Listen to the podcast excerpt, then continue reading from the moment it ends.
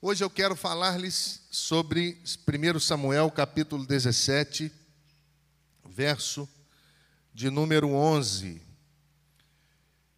1 Samuel, capítulo 17, verso de número 11.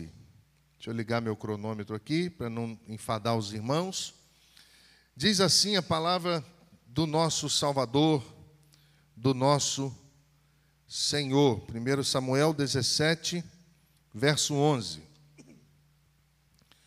Ouvindo Saul e todo Israel as palavras do filisteu, espantaram-se e temeram muito. Só até aí. Abençoa a tua palavra, Senhor. Glorifica o teu nome mais uma vez nessa manhã, à luz da tua palavra.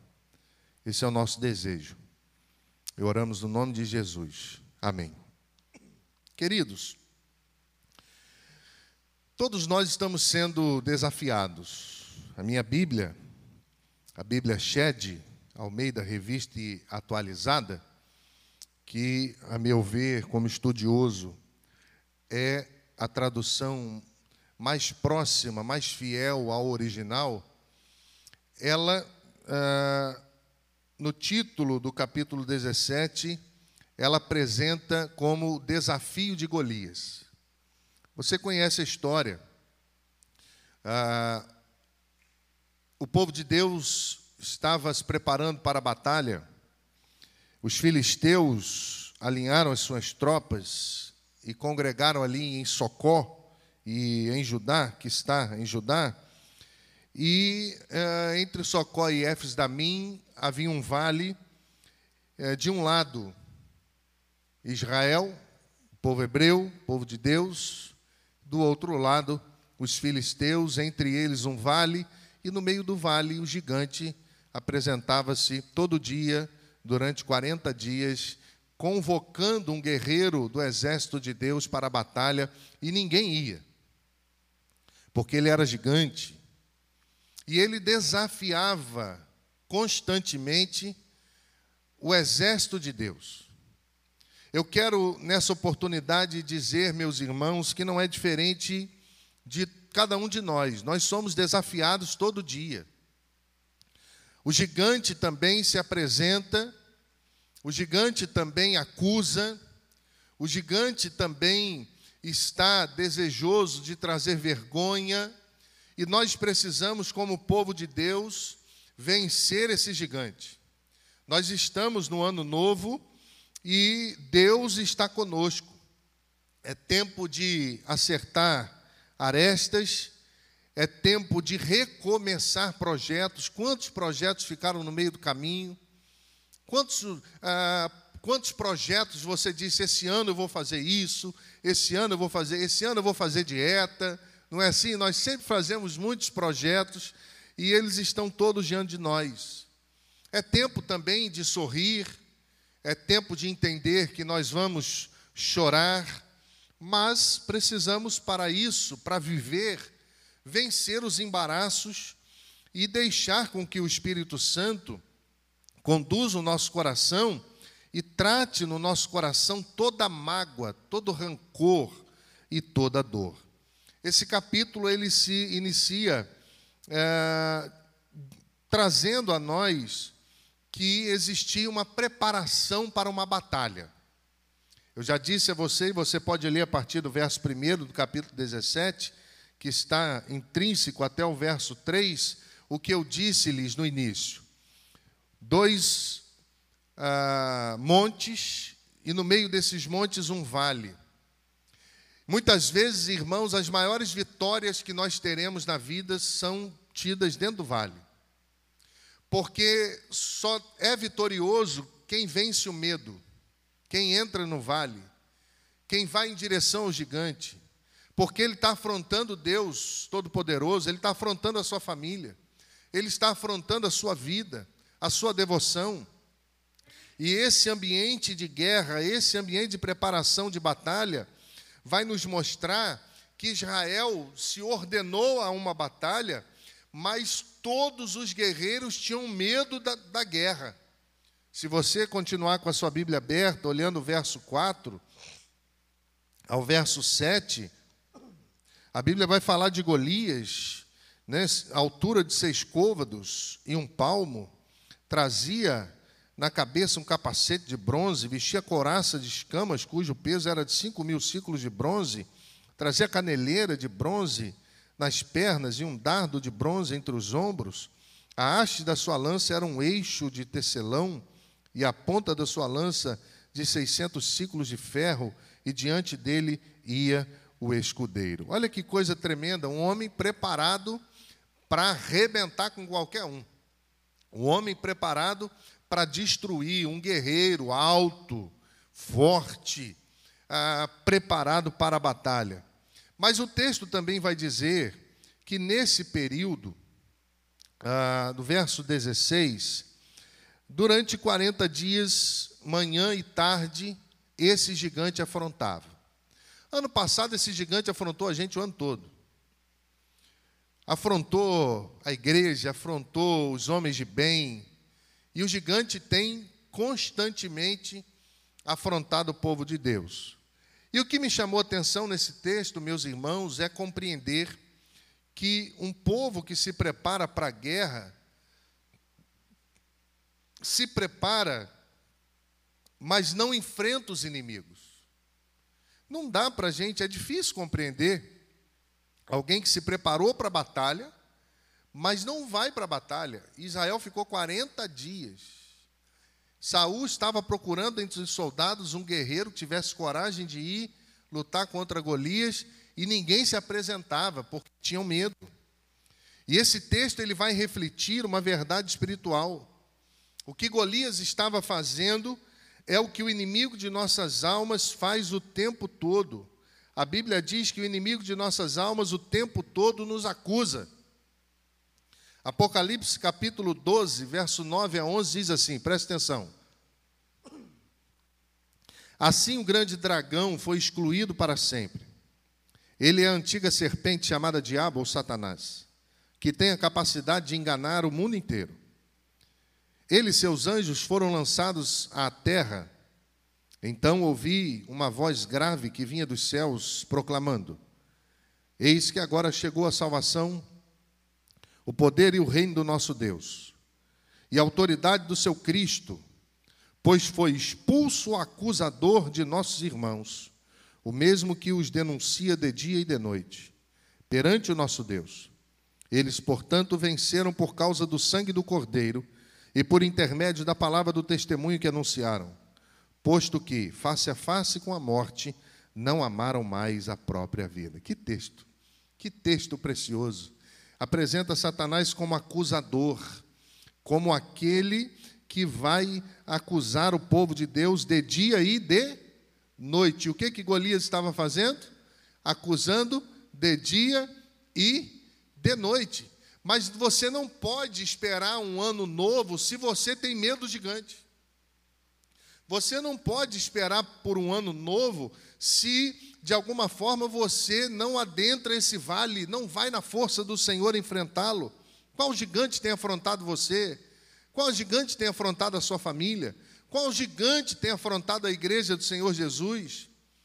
Olha que interessante, o texto vai mostrar um jovem que venceu o gigante, que venceu a batalha, e também vai mostrar um rei que tinha medo, porque Saul também tinha medo. Saul também era pujante, Saul também era forte. Saul também tinha os traços de um grande guerreiro, por isso que foi escolhido pelo povo rei. Mas a Bíblia diz que ele teve medo e ele estava oferecendo a filha para quem pudesse lá rebentar com o gigante. E ele ninguém queria, até que surge Davi levando comida para os seus irmãos, e ele vê o gigante afrontando o povo de Deus, ele fica revoltado. E ele chega no acampamento e vai dizer: Vocês não estão vendo o que ele está fazendo? Vocês não estão vendo a situação? Vamos lá e vamos arrebentar com ele.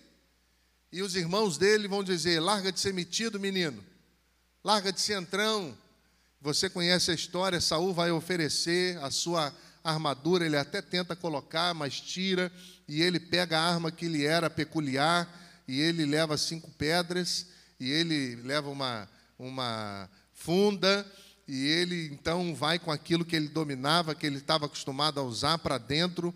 Ah, e mesmo assim, quando vai chegando perto do gigante, o gigante vai arrebentando com ele, vai humilhando ele, vai falando: É isso aí que vem lutar comigo? E muitas vezes, irmãos, nós ouvimos isso. Esse aí que é o pastor, esse aí que é o servo de Deus, esse aí que é o líder, ou essa aí que é a líder, esse que é o líder do ministério, é isso, é o tempo todo. Satanás ele não inventou um modus operandi novo. Ele age da mesma maneira. Humilhando você, é esse grupo que canta, é essa ou é aquele, é o tempo todo, mas quando isso acontece, glorifica o nome do Senhor, porque são esses que ficam por trás da malhada que Deus está preparando. São esses que não têm holofote, são os ananias de Deus, são aqueles que são deixados de lado, mas são corajosos para enfrentar qualquer gigante, porque vão no nome do poder do Senhor. Enquanto Davi vence a batalha, Saul tem medo. Davi é festejado e Saul é envergonhado. Davi vem matando vários gigantes durante a sua vida, e a Bíblia vai dizer que Saul vem fugindo de vários gigantes. Quantos gigantes você matou esse ano? Quantos gigantes ainda precisam cair? E eles vão cair em nome de Jesus, porque Davi disse: Tu vem com espada e lança, mas eu vou contra ti em nome do Senhor dos exércitos. O nosso Senhor é poderoso. O nosso Deus é grandioso. Essa enfermidade vai cair, esse problema vai se resolver, mas você precisa se inquietar. Você precisa pedir a Deus que coloque nojo no seu coração. Porque o ano novo, o tempo novo, não tem lugar para gigante. E o que fazer para destruirmos os gigantes? O que fazer para avançarmos no novo de Deus e não termos medo do gigante? Quero pontuar algumas coisas rapidamente. A primeira delas é que nós não devemos nos espantar. O verso 11 que nós lemos diz que Saul e Israel todo, quando ouviram as palavras do gigante, eles se espantaram e eles tiveram medo. O verdadeiro amor lança fora todo medo. Quando nós enfrentamos as adversidades, Deus nos surpreende. Quando nós temos coragem de enfrentar aquilo que nos fere, que nos faz mal, Deus nos, nos surpreende. Quando nós somos aqueles que olham para o gigante, como Davi olhou, e viu alguém afrontando o povo de Deus, viu alguém afrontando a família de Deus, viu alguém que poderia ser derrotado e deveria ser derrotado, quando nós caminhamos assim, nós não nos espantamos. Nós temos coragem, nós temos a resiliência. Nós somos aqueles que servem ao Senhor. Eu me lembro a primeira vez que eu fui convidado para ser orador da Assembleia da Ordem dos Pastores Batistas. Foi na segunda igreja batista de Campos. Foi a primeira vez que eu preguei na ordem. E meus irmãos, eu fiquei uma semana sem dormir. Eu falei, Senhor, lá só tem cabeçudo que, que eu vou fazer lá, o menino, Senhor? Tem misericórdia de mim. Fui para o joelho, para a oração. E fui para a Bíblia e pedi a Deus e dediquei a minha vida ali, querendo ouvir a voz de Deus. Até que, faltando dois dias para o evento, Deus me deu a mensagem, em cima do tema. E o executivo, à época, pediu o tema da mensagem, eu mandei para ele. E quando eu cheguei, eu olhava lá, Vanderlei, Geraldo Jeremias, Heber Silva, os irmãos, e, o joelho batia um no outro assim, mas eu não tive medo, porque eu sabia que aquilo era a obra de Deus na minha vida. Eu não tive medo, porque eu sabia que era Deus me conduzindo aos lugares que Ele tem preparado para a minha vida. E eu preguei, irmãos, de todo o meu coração, e foi uma bênção. Foi uma bênção. Muitas vezes nós sonhamos com algumas coisas, e quando a oportunidade chega, nós temos medo do gigante. Muitas vezes nós sonhamos com um ministério pujante, mas quando chega um convite da primeira igreja batista de Rio Bonito, a gente tem medo. Muitas vezes nós sonhamos com um ministério que é, é tremendo na, nas mãos do Senhor, mas nós ficamos presos ao dinheiro e deixamos o dinheiro gerir a vida do ministério. Deixa eu dizer uma coisa para você: o mesmo Deus que chama é o Deus que financia a sua obra. O dinheiro não pode ditar a vida da igreja. Quem dita a vida da igreja é o Espírito Santo de Deus. Deus sempre manda dinheiro para um povo piedoso. A Bíblia diz que quem dá semente, aquele que semeia, recebe mais semente do Senhor. Isso é milagre, isso é coisa de Deus, isso é coisa espiritual. E só entende isso quem é uma vida, quem tem uma vida de liberalidade. Não se espante. Quem não está acostumado a matar gigante, se espanta facilmente. Quem não está acostumado a matar gigante, não está acostumado à guerra espiritual. 1 Pedro versos capítulo 5, 8 e 9, estejam alertas e vigiem, o diabo, inimigo de vocês, anda em derredor, bramando como leão, rugindo e procurando a quem possa devorar. Resistam-lhe, permanecendo firmes na fé, sabendo que os irmãos que vocês têm em todo o mundo estão passando pelos mesmos sofrimentos. Acontece aqui, acontece ali, acontece na igreja de Jesus no tempo todo. Quem é fiel ao Senhor enfrenta esses desafios. É interessante, meus irmãos, que quem se espanta vive cercado por laços. Provérbios 29, 25: O temor do homem virá a ser laços, mas o que confia no Senhor está seguro. Olha só o que a Bíblia está dizendo: o medo é um laço, um laço do diabo. Poder espiritual era a característica dos profetas, era a característica daqueles que eram dotados de autoridade concedida por Deus. Miqueias 3:8 Eu, porém, estou cheio de poder do espírito do Senhor, cheio de juízo e de força, para declarar a Jacó a sua transgressão e a Israel o seu pecado. Lembra do profeta que foi confrontado a Davi? Lembra quando ele entra lá e ele começa a contar uma historinha para Davi? E Davi disse que tinha que matar o homem que tinha feito aquilo, e ele levanta na autoridade do Senhor e diz: Esse homem é você? Tem que ter coragem, meu irmão tem que estar cheio do Espírito Santo de Deus para fazer um negócio desse, se não tem medo, se não esmurece, se não perde a visão. Para não levar o gigante com a gente, não tenha medo, não se espante. Segundo lugar, não aparente ser o que você não é. Tem muita gente que tem medo de chorar. Tem muita gente que tem vergonha de reconhecer os seus limites. Tem muita gente que se torna grosso, agressivo, agressiva, se defendendo do mundo, se defendendo de todo mundo, porque tem medo que as pessoas o, o reconheçam como verdadeiramente é.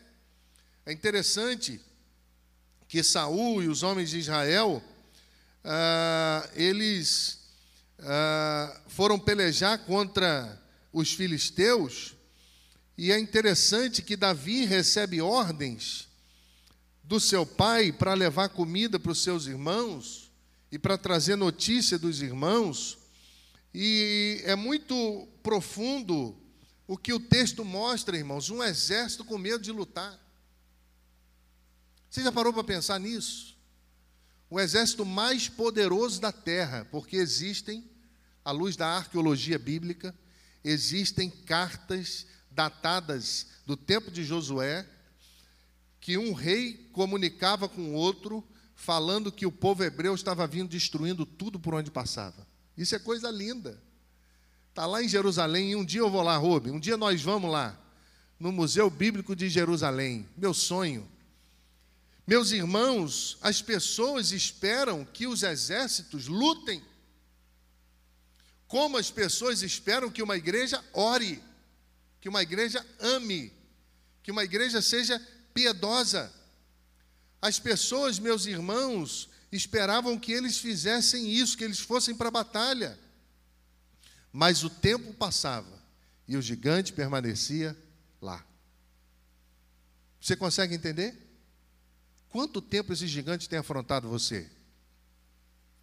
Seja um pecado, seja um vício. Quanto tempo o gigante tem afrontado você? Não adianta você se, se preparar todo para a guerra se você não luta. Não adianta uma igreja se preparar toda se ela não encara os seus desafios. O tempo ia passando e o gigante continuava lá. Quantas pessoas são dominadas pelo dinheiro? Quantas pessoas, e eu fico olhando, eu fico orando, fico pedindo a Deus misericórdia, recebem tanto de Deus e devolvem tão pouco para Deus, porque a segurança está no dinheiro. O ano passou e o gigante não caiu, mas não caiu por quê? Se ele não caiu, é porque você não teve coragem de guerrear contra ele. Se ele permanece te acusando manhã e tarde, é porque você não tem coragem, está tomado pelo medo. E quem é tomado pelo medo vive inseguro. Mas Davi, quando ele se aproximava do acampamento, o que ele via não eram guerreiros valentes, o que ele via eram homens com medo. Quando as pessoas olham para nós, o que, que elas veem? Quando as pessoas olham para a nossa igreja, quando as pessoas olham para a sua vida, para a minha vida, o que, que elas veem? A Bíblia vai dizer no verso 24 que quando todos os homens de Israel viram aquele homem, fugiram diante dele e temeram grandemente. Olha o que, que a Bíblia está dizendo. Agora eles não tinham mais medo, agora eles tinham pavor. Porque o gigante vai crescendo, né? O medo vai crescendo, o medo se transforma em pavor. Quando as pessoas olham para você, o que, que elas veem? Uma pessoa corajosa ou uma pessoa com medo? E em terceiro e último lugar, à luz do texto, desse novo momento que Deus nos dá como povo de Deus, não seja mero espectador. Se você for olhar o texto a partir do verso de número 38, Saul está entrando em cena. Ele aparece tendo medo, ele aparece oferecendo recursos para que alguém lutasse contra o gigante, oferece a própria vida, e agora ele aparece querendo colocar a sua armadura em Davi. O que vale agora é que ah, Saul, ele aparece em cena, mas não aparece liderando como rei. O clímax do texto é que Davi está disposto a enfrentar o Golias. O clímax do texto é que um menino audacioso, e às vezes, irmãos, Deus usa os meninos, tem coisa que só menino resolve. Porque menino não tem muita noção da vida e é meio intransigente, tem coisa que Deus usa assim porque senão não faz. No verso 55, Saul reaparece perguntando sobre Davi, de quem ele era filho. Alguém que não tinha expressão, alguém que só olhava. Olha o que a Bíblia está dizendo.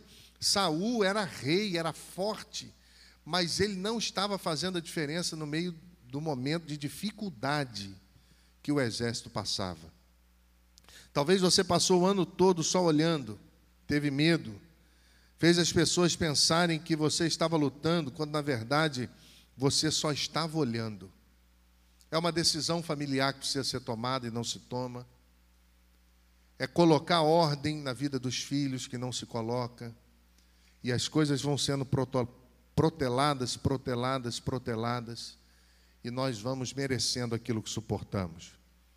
Eclesiastes 11, 4, um, texto, um dos primeiros textos que eu aprendi de Có: quem observa o vento nunca semeará, e quem olha para as nuvens nunca colherá, nunca cegará. Tem gente que vive em constante espera de tempestade. Tem gente que não consegue um tempo de bonança para colocar os projetos em ordem. Saul ficou perdido, ele ficou com medo, e o exército era reflexo dele. O medo dele tomou o coração do povo, e ele se tornou um espectador.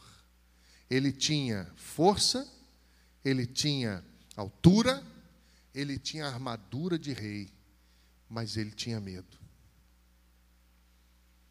Sabe, querido, quando a gente vai olhar para a história do povo, em especial Números capítulo 13 em diante, o povo de Deus, eh, o povo de Deus, perdão, ele foi instruído a eliminar todos os gigantes os povos pagãos daquela época. Porque a terra prometida não era lugar de gigante. Tinha gigante lá, mas eles deveriam ser destruídos. E agora o gigante está afrontando o povo de Deus. Está afrontando você. E o que, que você vai fazer? Vai permitir de manhã e de tarde ele acusar você? Ou você vai entrar nesse vale e vai arrebentar a boca do balão? Ou você vai entrar nesse vale no nome do Senhor, certo de que o Senhor vai te usar com as armas que você tem? Há um estudo feito que o único lugar vulnerável na armadura de Golias era na testa. Olha que coisa linda. E Davi pega aquela pedrinha aí, ele atirava bem? Podia ser bom atirador, porque usava constantemente cuidando do rebanho do pai. Mas eu creio que se ele jogasse a pedra para lá, Deus ia mandar um vento e a pedra ia, porque aquela pedra foi conduzida por Deus. Usa as armas que você tem, por menores que elas sejam aos seus olhos, porque quem vai conduzir a pedra é o Senhor. Sabe, queridos, assuma o controle dessa batalha, luta com coragem, porque Deus está do nosso lado. Você crê nisso? Amém? Nós vamos nesse momento orar. E eu queria orar por você. Eu não sei qual gigante você precisa enfrentar. Mas nós não somos esse povo que fica com medo diante da batalha. Nós não somos esse povo que fica com pavor diante de Golias. O texto começa dizendo que era o desafio de Golias. E eu poderia parafraseá-lo dizendo que é o desafio de todos nós. É o desafio da primeira igreja batista em Rio Bonito. É o desafio do pastor Luciano. É o seu desafio. Porque precisamos ter coragem. Sem coragem, o gigante permanece lá. Há quantos anos ele está acusando você e afrontando você? Vai no poder do Senhor. Você sabe o texto. Você sabe que Davi entra. Pode vir para cá. Você sabe que Davi entra e Golias vai ridicularizando ele. E ele diz: Você vem com espada e lança, por acaso eu sou um cachorro? Mas eu vou contra você em nome do Senhor dos Exércitos. A Bíblia diz que ele lança pedra, Golias cai. Ele vai até Golias, pega a espada dele e faz o quê? Corta a cabeça dele. E aí eu imagino que ele segura aquela cabeça, e a Bíblia vai dizer, pode ler, que todo o exército celebra. Aquele bando de medroso ficou celebrando, porque o menino teve coragem de entrar lá e cortar a cabeça do gigante. Seja esse menino, porque Deus vai te abençoar.